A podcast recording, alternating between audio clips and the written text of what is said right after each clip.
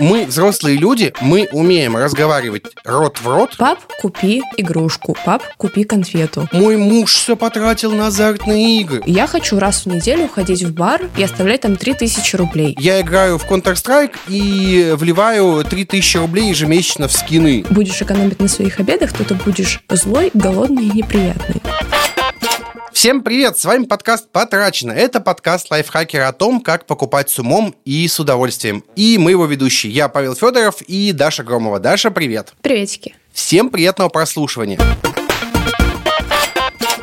Наша сегодняшняя тема звучит так. Как обсуждать деньги с супругом, родителями, друзьями и коллегами. Хочу сказать, что это финальный выпуск второго сезона подкаста «Потрачено», и в нем мы решили поговорить о том, как обсуждать деньги с супругами, родителями, друзьями, коллегами на протяжении всего года, а первый выпуск э, подкаста «Потрачено» вышел в марте 2020 мы рассказывали про способы экономии, самые нужные полезные покупки, полезные привычки и лайфхаки для накопления – а еще говорили о том, что многие проблемы, в том числе финансовые, возникают из-за того, что люди не умеют общаться друг с другом, не разговаривают. Поэтому прямо сейчас мы ответим на вопросы, как, с кем и зачем обсуждать деньги, а также каких проблем эти беседы помогут избежать. Даш, скажи, пожалуйста, с кем можно, по-твоему, обсуждать денежные вопросы, а с кем эту тему поднимать неэтично. Вот что скажешь? Если честно, мне кажется, что тут действуют какие-то базовые правила коммуникации. То есть если тебе хочется поговорить на эту тему с человеком, если он готов и хочет тоже поговорить на эту тему,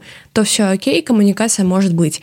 Если э, ты хочешь коммуницировать с целью кого-то унизить, или ты знаешь, что человек не хочет это обсуждать, то кажется, что не стоит и все. А, слушай, а как думаешь, что вообще неэтичного в вопросе обсуждения денег? Ну, то есть, почему этот вопрос вообще возникает? Мы же можем обсудить вкусы к музыке, например. А почему деньги нельзя так? Мне кажется, деньги это в целом такая по странной причине табуированная тема. У нас же буквально есть э, такая история, что, по идее, зарплата не может являться коммерческой тайной, но при этом в договоре тебе могут навязать, что она является коммерческой uh-huh. тайной. И то есть, если у нас даже на корпоративном уровне такая история проявляется, то ничего удивительного, что и люди не считают адекватным на такие темы разговаривать.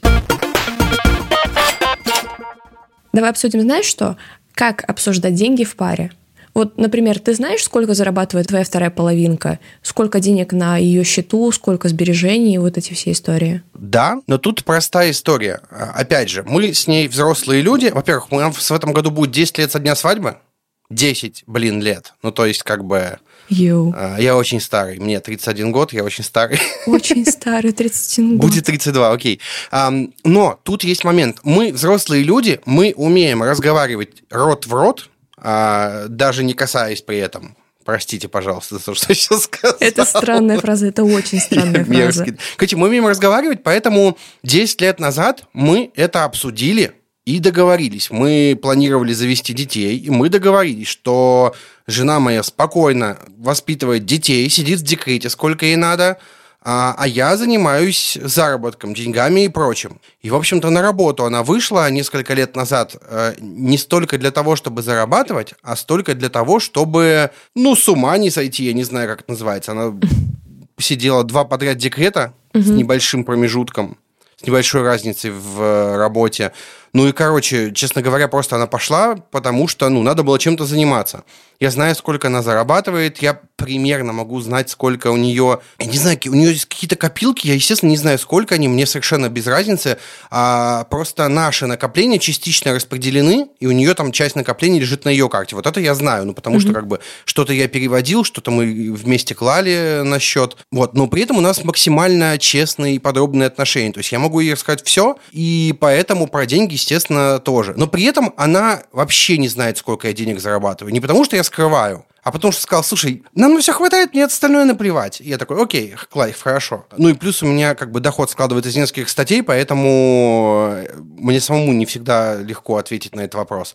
А, но при этом, если она что-то спросит, я ей честно расскажу. У нее есть в целом, это в целом история про нормальные отношения, у нее есть пароли от, все, от всего моего, от чего угодно, вообще от всего. Ну, то есть, а, если ей надо, а, ну, где, там вообще у нее есть, но она их не помнит, конечно. Это другой вопрос. Ну, она может подобрать, она знает все мои пароли. Ага. А, то есть, в случае чего она может зайти в банковское приложение мое, вывести куда-то каких-то денег, если надо.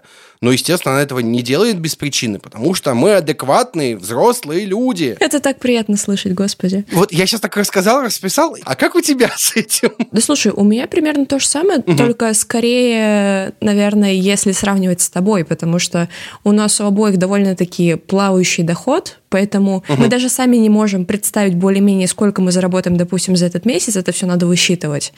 Угу. А, но в любой момент просто можем спросить, допустим, у тебя есть вот столько-то на счете, чтобы заплатить за это?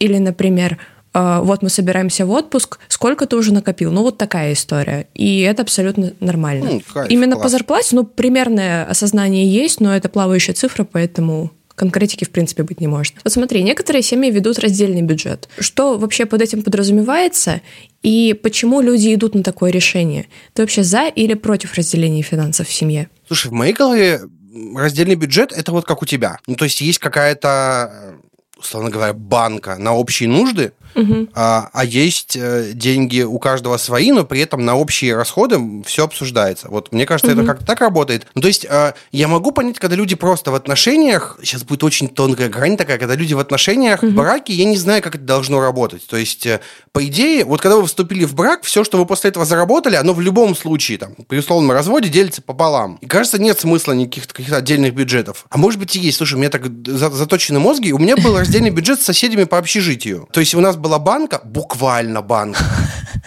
полуторалитровая банка, куда мы кидали э, деньги на еду, и когда кто-то шел в магазин за едой, он брал деньги из этой банки, благо это были времена, когда карточки не были так распространены, брал mm-hmm. деньги из этой банки, покупал, клал обратно сдачу, вот вся эта история. Вот, а каких таких отношений, когда, ну, короче, типа сразу после университета женился, буквально через три месяца, по-моему, или четыре. Ну, то есть э, у меня не было такой истории. Поэтому я, может быть, не понимаю. Вот как у вас это работает? Вот расскажи. Вот ты же живой пример раздельного бюджета, в принципе. Расскажи про это. Ну, в целом, да. То есть э, у нас есть установка, что, вот, допустим, такого-то числа каждого угу. месяца мы платим за квартиру, соответственно, каждый э, скидывается по половине. Эти деньги угу. уходят э, арендодателю с едой, интернетом и прочими вещами это все работает так, что кому удобнее, у кого, э, собственно, есть возможность и желание этим заняться, пожалуйста. Допустим, если я понимаю, что у меня не так много денег, я просто прошу моего молодого человека закупить еду, допустим, на эту неделю. А если я знаю, что он на что-то потратился и, скорее всего, у него все не так хорошо, я просто беру это на себя. Нет никакой четкой схемы, но примерно так по ощущениям 50 на 50 мы эти вещи делим. Окей, еще более скользкий вопрос. А не было такого, что кто-то начинал считать что-то или нет. Просто мне кажется, что это такая зыбкая тема, очень зыбкая, очень скользкая. Нет, я бы не сказала, что есть подобные вещи. Просто э, если я понимаю, что вот уже три недели подряд продукты покупаю я, я просто прошу, чтобы там какое-то время я этого не делала. Но при этом, если я понимаю, что я заработала сильно больше, чем мой молодой человек, то у меня никаких проблем ну, взять на себя эту вещь, просто потому что как допустим, в совместном бюджете тот, кто получил больше, он и скидывается на совместные траты больше. Точно так же и в раздельном это может работать. Я все еще не очень могу сейчас моделировать на такую ситуацию, но мне кажется, что я не могу сформулировать свою позицию по совместному раздельному бюджету, потому что, опять же, мы свою позицию сформулировали 10 лет назад, и 10 лет уже с этим живем. Как-то плюс более или менее понятно. У нас притом не то чтобы совместный бюджет, просто я взял на себя вот, вот это, вот это, вот это, вот это, и этим обеспечиваю. Мне очень тяжело рассуждать, в каких случаях людям нужен совместный бюджет, в каком случае раздельный. Прям вот очень тяжело. Я знаю, что у меня был знакомый, у которого был с женой раздельный бюджет, и он от этого страдал. И он как раз-таки был в ситуации, когда он считал, кто сколько скинул. Но там как-то выходило, что он скидывал больше, и его почему-то это задевало. И я ему говорил, слушай, ну, возможно, тебе стоит сделать просто общий бюджет, и тогда ты будешь меньше париться. Ну, то есть, как бы ты не доверяешь своей жене, зачем ты тогда женился? Вот, э, мне кажется, это вопрос про доверие даже, а не про деньги столько. Ну, или, возможно, что как-то так получилось, что он зарабатывает зарабатывает меньше, чем ему бы хотелось, поэтому, когда он скидывает часть в семейный бюджет, и у него остается на свои траты вот такая-то сумма, его это не устраивает. И вместо того, чтобы э, думать, почему его не устраивает количество заработанных им денег, он это проецирует на семейный бюджет. Смотри, в принципе, если люди поженились, то, кажется, они уже нашли для себя комфортный вариант ведения бюджета. А что нужно обязательно обсудить паре, которая только-только собирается жить вместе, там, съезжаться, снимать квартиру? Вообще, мне кажется, тут надо обсудить э, в первую очередь траты на себя. Ну, то есть, если бы я сейчас начинал с кем-то отношения, мне нужно было бы проговорить, что вот, условно говоря, я трачу деньги на какую-то приблуду непонятную. Типа, заказал себе пантограф за несколько тысяч рублей, и теперь жалею об этом. И тут надо проговорить, что э, вот, эти, вот эти вещи, короче, траты на себя очень сильно. То есть, э, э, у меня жена ходит каждый месяц на маникюр, красит волосы. Я у нее как-то спросил, сколько стоит ее ее парикмахер, она сказала, ты не хочешь, ты не хочешь это этого знать. Да. Ну да. вот да. А какой-то месяц я от нее добился числа и сказал, зачем ты мне это сказала? Я не хочу это знать. То есть меня это не задевает, потому что как бы у нас договоренность есть, что там деньги с ее зарплаты это деньги у нее на себя, словно говоря, то, что я зарабатываю там вне зарплаты, тоже как бы как хочу, так и трачу. Угу. Ну, у меня характер такой, что я стараюсь максимально отложить, но при этом периодически покупаю какую-нибудь фигню, понимаешь? Вот это надо обсудить, чтобы потом не было каких-то обид, потому что, знаешь, как может случиться? Денег не очень много у одного из, э, там, у девушки, например, денег не очень много, ей не хватает на что-то важное, а угу. парень пошел, купил себе игру для PlayStation за несколько тысяч рублей, угу. и она такая берет и затаивает обиду. Вот это все надо обсудить заранее. Прям очень сильно. Все траты на себя угу. и как это работает. Вот обязательно. Потому что у каждого свои потребности. У каждого обязательно. Маникюры, какие-то тренеры, игры, техническая приблуда, комиксы, не знаю, что угодно это может быть какой-то определенный вид пищи. Э, это вот это вот надо в первую очередь обсудить. Короче, назвать все важные именно для вас траты, которые, возможно, покажутся странными или неоправданными для партнера, чтобы он знал, с чем работает. Еще, кажется, нужно обсудить, э, сколько кому можно одалживать, но я бы тут вспомнил а, выпуск подкаста «Кто бы говорил», мы там обсуждали, и Родион Скрябин говорил очень цельную мысль, что нельзя никому никогда ничего одалживать.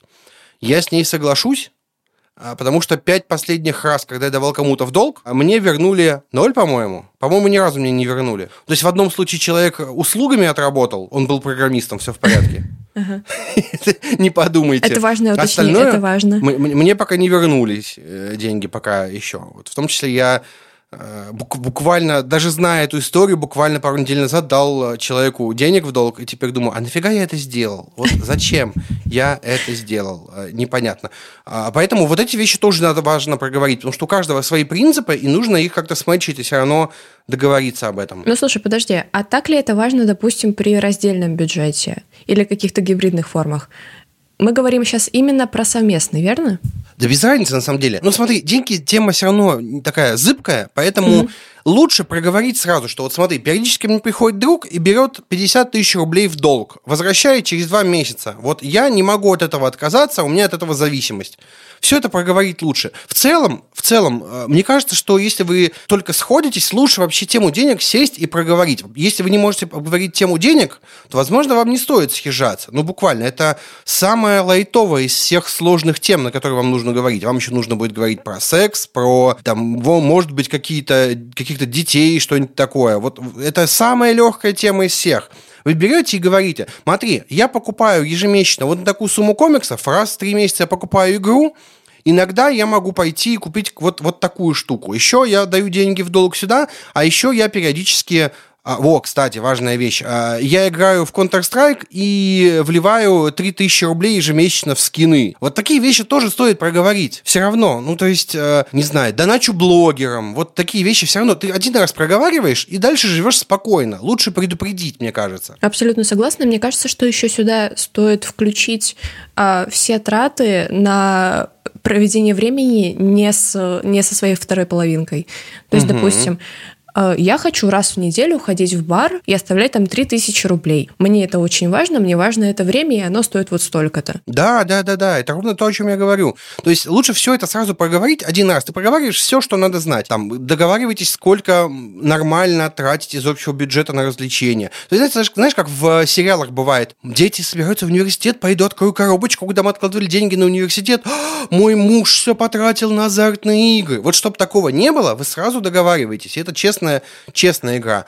Плюс э, я бы обсуждал как вы будете копить деньги. То есть как это устроено. Будете ли вы вкладывать, или каждый копит как может. Вот эта история. Ну и обязательно общие расходы. Вот как ты рассказывала. Угу. Аренда жилья, коммуналка, продукты, какая-то мебель, вещи для квартиры. Вот это все тоже надо очень сильно обсудить. И кажется, важно обсудить, как делить деньги в случае расставания. У, это интересный момент. Ты говоришь про всякие накопления и прочие вещи? Да, да, да, да, да. То есть, если вы вступаете в брак, тут все понятно. Вы можете подписать брачный договор, и в целом это не та практика, что ты не доверяешь мне. А у нас, по-моему, есть брачный договор, а, мы его подписали два года назад, когда квартиру брали то ли мы его не подписали, я не помню. Ну, короче, когда мы брали квартиру в ипотеку, нам нужно было выделить детям доли в будущем, и мы то ли подписали, я уже не помню, честно говоря. То есть там вот есть про это. В целом это нормальная история. Надо понимать, что брачный договор в России и брачный договор в фильмах – это разные вещи. Вот и все. Ну, в общем, кажется, что подобные вещи действительно очень сложно, но очень важно обсуждать заранее. Допустим, если вы расстанетесь, то как вы делите свои деньги, кому уходит та или иная техника. Возможно, как-то это заранее все для себя прописывать. Кажется, что это может убить какую-то часть романтики, но это Согласен. будет полезно, если вдруг что-то случится мы обсудили что, про личные отношения, и там может быть развод, а есть люди, которые в твоей жизни на совсем. Ну вот если прям не совсем каких ничего не произойдет, это родители. Вот как быть с родителями? Потому что, не знаю, как у тебя, я думаю, у тебя то же самое, скорее всего. Мы с тобой уже разговаривали на похожие темы. Родители все равно стараются помогать детям финансово или какими-то вещами, продуктами, в конце концов, если они живут э, и там запасаются продуктами. А как вообще тут быть? Вот смотри, вот ситуация. Я зарабатываю больше, чем мои родители, вместе даже. Сильно больше причем. Я хочу им как-то помочь но они не возьмут деньги. То есть у меня мама один раз брала в долг. Я говорю, мам, да не надо ничего отдавать, успокойся. Она, нет, нет, я тебе все верну. Вот как вообще быть, я совершенно не представляю. Причем, если она меня спросит, сколько я зарабатываю, я ей могу честно рассказать, это не проблема. Но она все равно от меня ничего не возьмет. Смотри, мне кажется, что в такой ситуации намного проще и для тебя, наверное, и для родителей, если эта помощь будет э, нематериальная, либо ты купишь родителям то, что им нужно, либо, допустим, они хотят э, делать ремонт на кухне, нет, нет возможности, ты оплачиваешь им специалиста, который приедет и сделает проект и все такое, и поможешь им заказать э, все нужные шкафчики, не знаю. А, то есть какая-то такая более материальная помощь, мне кажется, принимается проще, чем просто деньги. И выглядит такой жест куда более вдумчивым, что ли, то, что ты видишь, а, что нужно близким тебе людям, и они чувствуют заботу, а не то, что от них пытаются отмазаться, просто впихнув им деньги. Слушай, при этом важно вспомнить, что чаще всего родители действуют по принципу а, ой, да зачем мне новая куртка, я и в старой похожу, а вот ребенку своему пойду дам денег, чтобы он себе что-то купил. То есть пытаются себя обделить. Вот как с этим бороться? Есть идеи? Ой, у меня на самом деле такая вещь очень часто была со старшими родственниками, то есть угу. бабушки, дедушки. Вот они очень ударяются в подобное меценатство, что мне уже ничего не нужно, а тебе вот надержи. Я в такой ситуации обычно действовала по схеме максимально отпираться, 300 раз сказать, «Э, нет, спасибо, у меня есть деньги, возьми, пожалуйста, оставь это себе. А если все-таки не получается пробить эту защиту, ты берешь деньги, но при этом покупаешь в подарок то, от чего отказывается человек. То есть, допустим, он дает тебе деньги вместо куртки, ты даришь ему куртку. И так оба чувствуют, что они получили внимание, но при этом и выполнили свою вот эту вот потребность э, как-то сделать какой-то подарок другому человеку. Давай поговорим о деньгах и детях. О, Ведь кажется, что для тебя о, это довольно-таки актуальная тема. Очень. Я сейчас такого расскажу. Кажется, что далеко не все дети знают настоящую ценность денег. Да, в целом они понимают, что на вот эти вот бумажки можно что-то купить, но не осознают, что чтобы получить эту бумажку, нужно тяжело работать и легко столкнуться с обесцениванием. Паш, как ты вообще объяснил или объясняешь до сих пор своим дочерям, что твой кошелек не бездонный, и деньги откуда-то появляются. Ой, это такая больная тема, такая больная, потому что у меня дочь э, буквально каждый день отправляет мне с телефона запросы. Василина хочет купить вот такой контент в игре, типа на 649 рублей купить Роблоксов себе. Или за 579 рублей хочет купить встроенный контент а, скин для ласкового котенка. Господи. Вот все это дело. Понимаешь, у меня еще была история, когда мы летом шли с ними гуляли, а, и они у меня рассуждали, вдвоем идут. Я в Мипсити зарабатываю по тысяче по тысяче чего-то там в минут. Я на дом могу закопить за, на, накопить за два дня работы. Папа, давай ты купишь нам дом. А я ей говорю, а ты понимаешь, что ты там ничего не делаешь, и тебе дают за это деньги. В, в жизни так не работает. То есть я им пытался проговорить, я им пытался mm-hmm. объяснить ценность денег. Мы пытались им давать э, карманные деньги определенную сумму там регулярно и учили копить, я, по-моему, эту историю даже рассказывал уже, mm-hmm. мы им говорили и говорили, что вот смотри, у тебя есть вот такая сумма, а, ты можешь ее потратить сейчас на что угодно, можешь купить конфет, а можешь подкопить немного денег и купить себе игрушку. Угу. Или, если ты хочешь покататься в парке на лошадке, ты можешь две недели деньги не тратить и покататься на лошадке. И это какое-то время работало, а потом они про эти деньги забыли, я деньги вкладывал, они такие, а сколько у нас денег? О, пойдем кататься на лошадке 15 раз. Какой-то момент им, им это наскучило, им стало неинтересно, поэтому они, э, ну, просто устали. Я, честно говоря, не знаю, что с этим делать, потому что, по сути, дети, ну, мы же их в любом случае будем кормить. Угу. Ну, не будет такой ситуации, что мы скажем, заработай, а потом мы тебя покормим. Ну, не будет. Поэтому тяжело, тяжело. Но надо просто проговаривать регулярно. То есть э, я Василюхе проговариваю, что, Василин, я не буду тебе покупать вот эту штуку в игре, потому что ты запросила 15 разных штук, это все стоит денег. На эти деньги я мог бы купить тебе вот это, вот это. Он такой, то есть вот сейчас, например, когда они что-то хотят материальное, тогда, ну, проще. Вот сейчас они хотят у меня очки виртуальной реальности. Вот я сейчас в этих очках могу им объяснять. Я могу объяснить, что смотри, ты запросила купить вот это и вот это, вместо этого я могу им купить очки виртуальной реальности, но надо себя нормально вести. Угу. Короче, сложная тема большая, но прям нет универсального ответа, мне кажется. Но, видимо, у тебя еще самая большая проблема в том, что дети не осознают, видимо, ценность виртуальных вещей. Если оно нарисованное, то да. стоит оно, наверное, тоже не настоящих денег. Да. Слушай, это вообще проблема не только детей, на самом деле. Ну, то есть а, многие так с этим сталкиваются, что оно выглядит как что-то не настоящее и стоит не настоящих денег. Но даже если оно не настоящее, оно стоит реальных денег, это тоже надо понимать. А, вот игры, где там какая-то валюта, в каждой же игре есть какая-то уникальная валюта, которую ты можешь получить в игре, но каким-то очень, очень запарным способом но можешь купить ее за деньги. И вот, вот, вот это вот, вот эта вот связка в, во фри-то-плеях, она очень сильно действует на людей, на детей особенно. Ну, то есть буквально у меня запросы эти постоянно от нее сыпятся. А, у нее какой-то из айфонов стоит родительский контроль, она не может сама скачать ничего. И, к счастью, купить сама mm-hmm. ничего не, не может. Мне приходят на все запросы. Вот это, честно говоря, спасает. То есть я знаю, что она не сможет задонатить куда-то, даже если у нее будут настоящие деньги живые. Слушай, ну, в целом кажется, что мы поняли, что цифровой контент — это какая-то серая зона в отношениях с детьми. А что насчет физических магазинов? Вот ты приходишь своими дочерьми в магазин, и начинается «Пап, купи игрушку», «Пап, купи конфету». Что ты с этим делаешь? Как ты, как ты реагируешь? Давай начнем с того, что год они у меня уже не были ни в одном магазине, потому что пандемия.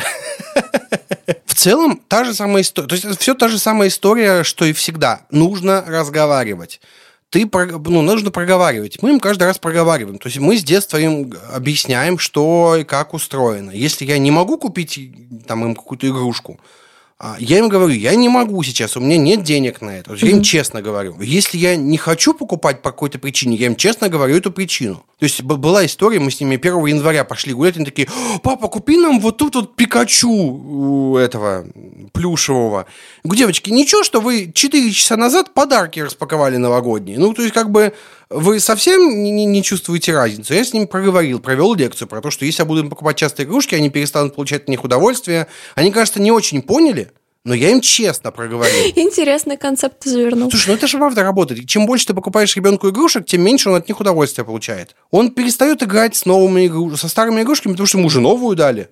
И новая быстро наскучивает, потому что ему купят новую все равно. Вот, это, вот этот эффект, он работает. И по сути, не купила им этого Пикачу, стал ли я хуже? Кажется, нет, потому что они про него забыли через день. У детей вообще часто бывает такая история. Если вот им правда что-то хочется, и они об этом регулярно вспоминают, говорят, то это, ну, норм купить, потому что, ну, правда хотят. Я заметил, что когда мои правда чего-то хотят, они этого не просят. Я заметил по привычкам Василинки, например, что вот мы стоим с ней в магазине в каком-нибудь, что-нибудь рассматриваем, выбираем, и я смотрю, замолчала. Перестала что-то просить, смотрит, куда-то смотрит Подхожу, видит, на- на- нашли рюкзак с э, My Little Pony. Стоит, смотрит, молчит. Я говорю, ты хочешь такой рюкзак? Да. Я говорю, почему не попросила? Стоит, молчит. Пошли купили, потому что правда хочет. Не, не просто какое-то сиюминутное желание, правда вот ей надо. То есть она стесняется про это спросить. Э, Не знаю, как это работает. Может быть, не у всех таких характеры у людей. Э, а Помните, что дети – это маленькие люди, и все-таки ключевой здесь не маленькие, а люди. И нужно с ними разговаривать. Вот. Я про своих выяснил примерно, как из чего у них работает, и могу как-то что-то с этим делать. Универсальных советов тут, ну, один – разговаривайте. Вот и все. Кажется, что это уже какой-то лейтмотив этого подкаста. Надо разговаривать ртом. Ну, кстати, про разговаривать. Вот ты говорил, что даешь своим девочкам карманные деньги. А как ты думаешь, можно и нужно ли спрашивать у ребенка, на что он их потратил? Мне кажется, не надо спрашивать. Ну, то есть спрашивать-то можно, но без, без настойчивости, честно говоря. То есть я им даю, я у них не спрашиваю, потому что они ну, не ходят в магазины и не могут их потратить. Сейчас мы им, честно говоря, не даем деньги, они им не нужны очень, не очень-то нужны. То есть им там дарят на день рождения что-то еще, они у них просто лежат. В целом я бы не стал, но на самом деле, я когда давал им деньги карманные, я им проговаривал, смотри, ты на эти деньги можешь купить что хочешь, но только не что-то в играх в электронных. То есть я проводил эту беседу Хм, про то, интересно. что это вещи неощутимые, ты сейчас потратишь. Э, Я им проговорил про какую-то возможную зависимость, я, естественно, напугал очень сильно. Но я проговорил, что я даю с условием, что ты не тратишь вот на это. Я очень боюсь момента, когда им будет 12 и больше лет. Я очень этого боюсь. А что изменится? Ну, по- подростковый возраст начнется, переходный возраст, вот все это дело, когда это будет уже не, не просто твоя маленькая дочка, а прям вот человек со своими заскоками, не запросами, заскоками. Прям очень боюсь а, и прям готовлюсь, моделирую. Там, наверное, я буду говорить, я не буду, спра- я могу, я, может быть, если получится выстроить отношения так, что они мне будут отвечать, то я, конечно, буду спрашивать, но ни в коем случае не осуждать. Вот это важно. А, они тратят деньги на то, что им нравится, и это их дело. В конце концов, я им не просто, ну, я их дал, чтобы они потратили их. Вот так. Даша, как у тебя вообще было с этим? Ты же вот, я не знаю, как давно ты работаешь? То есть, э, мне кажется, не так давно ты а, еще получил... Заткните меня, пожалуйста, нет. Как у тебя дела с этим были в детстве? Вообще, если честно, я слабо помню. Э, То есть, да, мне давали какие-то деньги, я их тратила на какие-то игрушки, вкусные вещи. А, Но у нас была такая система. Вот, по крайней мере, в возрасте, который я помню, то есть это школьный, а, мне давали денег на обед, но там было чуть больше, чем стоил обед в моей школе. Соответственно, я могла либо поесть там и накопить на что-то еще, либо, как многие, наверное, школьники, не есть и накопить на что-то быстрее.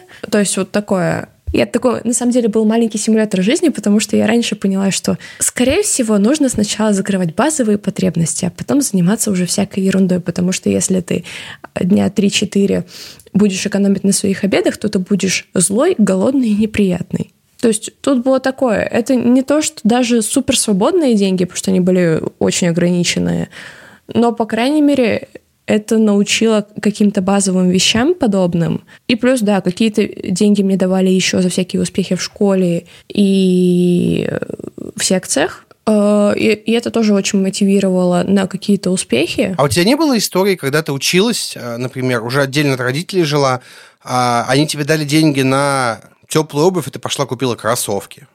Нет, на самом деле, потому что я уехала от родителей, когда я уже была в университете, а работать я начала еще в школе. М, И, соответственно, все свои хотелки я где-то 17 лет покрывала со своих денег, а, но при этом до 19 там меня кормили, поили родители. Дальше я все это делала уже сама. И первое время они мне скидывали деньги на оплату жилья, потом я встала на ноги и перестала ну, как бы, мне уже не нужна была даже такая помощь, поэтому я полностью перешла на самообслуживание. Вот, поэтому подобных кейсов у меня не было, если честно. Но, Паш, что бы ты делал, если бы твои дети вот э, вместо какой-то очень важной вещи купили какую-то ерунду, а просили реально на что-то, что нужно? С большой вероятностью я бы не дал им денег на что-то такое, я бы приехал и вместе с ними выбрал, ну или жену бы отправил, честно говоря. Вот. А если им нужно на что-то такое, я ну, постараюсь сделать все, чтобы они могли мне рассказать, что им нужно на что-то такое. Не факт, что я пойму, потому что разница поколений все равно будет весомой. но я очень постараюсь. Я вот прям настраиваюсь на это. Я угу. понимаю, что, возможно, они захотят на что-то такое, что я не пойму, но прям готовлюсь. Вот, очевидно, такой момент будет. Дети детьми, как говорить про деньги с друзьями и коллегами? Ну, потому что очевидно, что внутри семьи не обсуждать финансовые вопросы, ну, почти что преступление. Но вот э, с друзьями, приятелями и коллегами нам делить нечего, и можно, в принципе, эту тему обойти. Как думаешь, с кем можно говорить про личные финансы, а с кем нет? Если честно, у меня здесь позиция точно такая же, как когда мы говорили, с кем обсуждать этично, а с кем не этично. Если человек заинтересован в этом разговоре, и ты тоже не против э, поделиться информацией, то почему нет? Если ты пытаешься новому знакомому в лоб начать говорить о своей зарплате, то это, ну, блин, странно делать тебя мудаком. То есть вот такая история. Слушай, я бы дополнил твою, твою мысль, знаешь, чем? Стоит обсуждать это с близкими друзьями, вот прям близкими, тем, кому ты готов довериться. Их не очень много, скорее всего, а, но ты им можешь mm-hmm. доверять. И тут встает вопрос, как понять, что человек готов с тобой это обсудить. Мне кажется, с близкими друзьями ты поймешь, а, ну или в целом ты можешь спросить. Близких друзей ты можешь честно спросить, вот а, как и что. Скорее всего, не будет такого, что вы сидите, слушай, а давай обсудим деньги. Давай, давай обсудим деньги. Сколько ты зарабатываешь? Нет, так не будет, скорее. Скорее всего, у вас зайдет какая-то тема, разговор, и такой разговор может зайти и с просто приятелями, и вот там я бы рекомендовал избегать этого разговора, потому что во-первых, вы не знаете, куда этот разговор вас заведет. Во-вторых, вы не знаете, зачем человек вас это спросил. Mm-hmm. Может mm-hmm. быть, э, ему нужно для чего? Может, он в налоговой работает и хочет выяснить, платите ли вы налоги. Я, я бы не стал это проговаривать. То есть с близкими друзьями, да, вполне себе. С коллегами точно нет. А просто потому, что если вы работаете mm-hmm. в одной компании, а особенно на одной должности, например, на похожих э, должностях, тут У, точно нельзя да, разговаривать, да. потому что вдруг выяснится, что у кого-то больше. Причем больше, потому что у того человека просто больше обязанностей, или он а там больше в компании, поэтому его как-то поощрили. Вот такое прям не стоит. Простите за попсовую цитату, но Артемий Лебедев писал, э, что в студии Артемия Лебедева можно обсудить свою зарплату с кем угодно из коллег, но только один раз. После этого э, зарплату обсуждать не выйдет физически, потому что зарплаты не будет. Тоже отдельная мысль, потому что когда вы работаете, в, вы работаете с кем-то, вам нужно команду выстраивать, а разговор о деньгах может э, ну, немножко припугнуть. Именно поэтому я, например, сейчас на работе в том числе заведую тем, что составляю списки фрилансеров, кому мы платим, и файлик этот, у него открыть доступ только у очень маленького круга людей, чтобы никто его, не дай боже, не увидел, потому что, ну, блин, нет, не надо людям этого знать. Вопросы с деньгами, особенно внутри отделов, например, они очень-очень-очень щепетильные, прям точно не надо. А вот близкие друзья, да, вполне себе. Или, допустим, если это, ну, не супер близкий, э, близкий человек, но ты, по крайней мере, уверен в его надежности, и вопрос имеет какой-то прикладной характер, а не просто сколько ты зарабатываешь. Допустим, а, человек хочет начать работать в твоей сфере, и ему интересно знать порядок цен от того, кто уже работает. Угу, да, интересно. То есть вот такие базовые вещи. А, допустим, не точную цифру, а в общих чертах вполне, я думаю, можно называть. Окей, смотри, ситуация. Вы сидите на вечеринке, и кто-то из твоих э, знакомых, не супер близких, спрашивает, слушай, а сколько ты зарабатываешь? Как отвечать на такой вопрос? Ну, я думаю, что если ты не хочешь отвечать прямо, а, то ты можешь просто сказать «достаточно», «на жизнь хватает», «всегда можно больше». То есть какие-то такие базовые фразы, а, они в целом всегда Ужасно. работают. Ну, если ты не хочешь отвечать, ты же не будешь просто молчать. Ты всегда можешь сказать, что не хочешь это объяснять. Я скажу, извини, я не готов с тобой это обсуждать. Ну, то есть я научился это делать к 30 годам, но до этого я бы отвечал ровно так же, как ты говоришь. Я поэтому и говорю, что ужасные фразы, ужасная ситуация. У меня просто не было еще конкретно такого опыта, поэтому я руководствуюсь какими-то такими э, обходными цитатами, которые я банально на лайфхакере читала. Ой, знаешь, у меня какая ситуация была? Меня позвали школьникам прочитать лекцию про то, что как вести блоги в интернете, и мне поставили такие, смотрите, это Паша, он делает блоги и зарабатывает на этом. Паша, сколько ты на этом денег зарабатываешь? А у меня зал из 50 школьников. А мне сколько, лет 26 тогда было? Ну, то есть лет 5 назад это, скорее всего, было. Я только-только начал зарабатывать. Такой, я какое-то число им сказал от балды. Их это число не впечатлило. Ну, блин, школьники, как их впечатлить? Тогда еще не было э, ми- кучи миллионников, которые там э, об этом рассказывали, поэтому они в целом такие, ну и фиг с тобой. Вот, типа, странная ситуация. Но в целом, если вы не готовы отвечать, я вам прям рекомендую выучить фразу «Извини, я с тобой не готов об этом разговаривать». И она пригодится не только при разговоре о деньгах. про любые темы, которые мне нравятся. Извини, я не готов с тобой об этом говорить. Все. Ты честно говоришь, и Тебя, конечно, может, могут и обидеться, но, блин, э, если человек на такое обижается, может быть, ну его нафиг вообще. Справедливо. Я думаю, что я запоминаю эту фразу. Не знаю, когда и как я и зачем я ее буду использовать, но я ее запомнила. Ты ее ни, никогда не знаешь, когда она тебе пригодится, честное слово. Я очень долго учился ее говорить, но научился более или менее. Например, последний раз, когда... Ну, на самом деле, это все равно может не сработать. На самом деле, там та же ситуация про долги. Эм, то есть я знаю, что можно сказать, извини, я не даю в долг. Но вот у меня последний раз... Э, короче, пришел знакомый знакомый говорит, вот дай денег в долг. Я ему написал, что типа, извини, я обычно не даю, но ситуация с тобой готов сделать исключение, а потом думаю, нафига я это сделал, зачем? Короче, просто приучите себя вот таким фразам, таким вещам. Жить станет легче. Прям заметно легче. Давай подводить итоги. Кажется, что разговаривать о деньгах – это так же важно, как и разговаривать на любую другую тему, и особенно в семье. Поэтому не стесняйтесь, не бойтесь. Чем раньше э, вы с этим разберетесь, тем проще вам будет жить вместе. Прям золотые слова. Я бы еще сказал, что в целом лейтмотив этого выпуска, давай еще раз озвучим, разговаривайте честно со своими ртом. партнерами, да, ртом, не рот в рот, пожалуйста, я какую-то чушь сморозил, извините. Просто разговаривайте, честно обсуждайте. Если вы хотите строить с человеком отношения дольше, чем неделя или месяц, вероятно, вам стоит обсудить такие вопросы. И эти, на самом деле, обсуждение таких вопросов поможет вам укрепить отношения. Вот честное слово. Если в один раз это обсудили, у вас потом не будет недомолвок. Я бы еще сказал, что при этом не стоит рассказывать о деньгах всем подряд, ни к чему хорошему это не приведет, честно говоря. А какая-то лишняя зависть или что-то такое обязательно появится. Даже если вы зарабатываете не супер много, обязательно найдется кто-то, кто будет этому завидовать. Очень странно это работает, но обязательно найдется. Поэтому по друзьям я бы дал совет только близкие друзья, и ни в коем случае не коллеги. Ну, еще, мне кажется, важно понимать, что финансовая грамотность детей – это полностью ответственность родителей, и не стоит ждать, что они сами где-то научатся а, тому, угу. что вот эти вот странные бумажки имеют ценность. Они не просто так появляются в кошельке. Никакой сторонний дядя вашим детям это не объяснит, и это ваша прямая обязанность, поэтому, пожалуйста, занимайтесь этим. А, ну и финальный совет, прям самый финальный, Даша очень хорошо сказала. А, если вы хотите помочь своим родителям, а, лучше не пытайтесь дать им денег, а найдите, как помочь, как проспонсировать какое-то что-то, что им нужно. Сделать ремонт, что-то купить и привезти. От этого отказаться гораздо сложнее, поэтому помощь действительно будет. И, наконец-то, мы переходим к нашей любимой рубрике «Покупочки». Yeah! В этой рубрике мы рассказываем о своих самых лучших покупках за последнюю неделю, месяц или любое другое время. Это могут быть книги, аксессуары для гаджетов, всевозможные бытовые приборы, все, что оказалось у Паши в корзине Алиэкспресс. Паш, что у тебя на этой неделе? Вот я вам могу посоветовать штативчик, прям очень хорошая штучка. А, чем он хорош? Он подойдет и для камеры, и для смартфона одновременно. Там такая штативная головка, которая разворачивается для смартфона. Прям удобная штука. Гибкие ноги, стоят что-то в пределах тысячи с копейками рублей. Быстрая доставка с Алиэкспресса. Прям вот очень советую. Ссылочка будет в описании. Даша, что у тебя? Я коллекционирую игры, и поэтому мне довольно-таки часто приходится что-то отправлять. То есть я либо обмениваю какие-то экземпляры своей коллекции, э, либо что-то купила, не поняла зачем, и кажется, что от этого надо избавляться. В общем, на почте я бываю довольно-таки часто. А если вы тоже бываете на почте, то вы знаете, что пакеты для отправки стоят рублей под 50. Как правило, их нет в наличии нужного размера.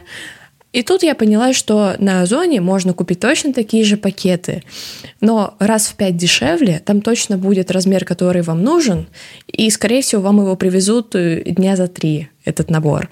Так что это и экономия денег, и уверенность в том, что ваша важная посылка не поедет дребезжащая в каком-то гигантском пакете. В общем, кайф. Блин, я уже хочу это купить. 50 пакетов, 350 рублев. Блин, дай ссылку прямо сейчас, пожалуйста. Я не буду ждать выхода подкаста, пойду сейчас куплю. А, дорогие слушатели, хочу напомнить еще раз, что у нас есть чат в Телеграме, который называется «Подкаст лайфхакера». Открывайте Телеграм, вводите в поиске название, заходите, и у нас там очень весело, у нас там очень крутые ребята. Приходите, чтобы чат стал еще более крутым, заходите к нам. И спасибо, что слушали подкаст. Следуйте нашим рекомендациям и советам. Надеюсь, они помогут вам покупать с удовольствием. Напоминаю, что это последний выпуск второго сезона. Все выпуски обоих сезонов остаются в открытом доступе. Они есть на всех доступных удобных платформах. А обязательно заходите, комментируйте, ставьте лайки, звездочки. А мы с вами прощаемся. До встречи в новых проектах. Всем пока. Пока-пока.